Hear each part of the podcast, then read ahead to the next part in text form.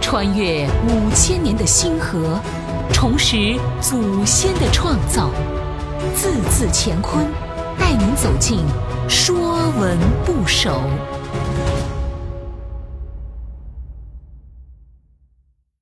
说文不首》重，轻重的重，重的本意指沉重、重量。甲骨文字形像人挺身负重物的样子，人背上有东西，一是感觉沉重，二是人与物形成重叠，所以“重”字有两个读音，重和重。说文重后也，从挺，东升，凡重之属皆从重。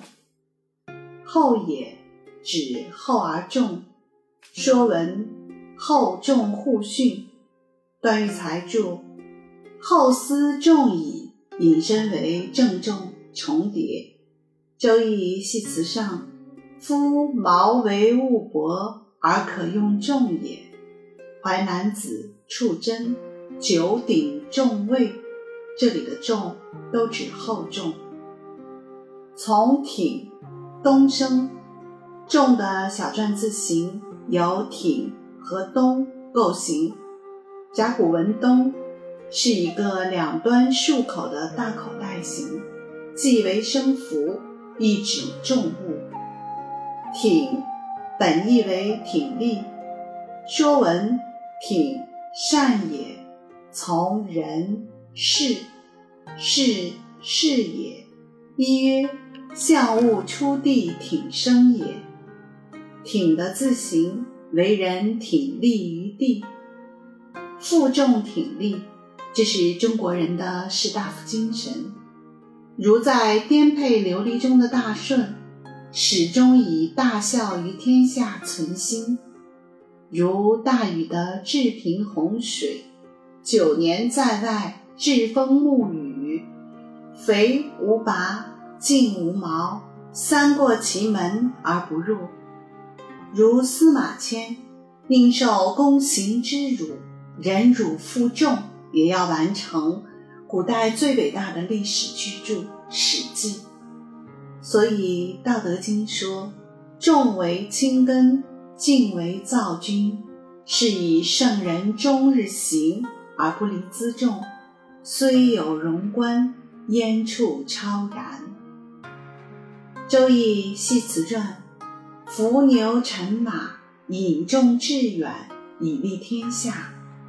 重是一种担当，一种责任，对国家、对社稷、对百姓。《论语·泰伯章》，曾子说：“事不可以不弘毅，任重而道远。人以为己任，不亦重乎？死而后已。”不亦远乎？只有背负重物，才能走远。这种担当和责任，终身都扛在肩上，不到死不会放下。重可指物品的重量、分量，也可指分量较大，同轻相对。孟子《梁惠王上》：权，然后知轻重。重也有要紧、重要之意。人固有一死，或重于泰山，或轻于鸿毛。重还可表示重视、看重、崇尚、推崇。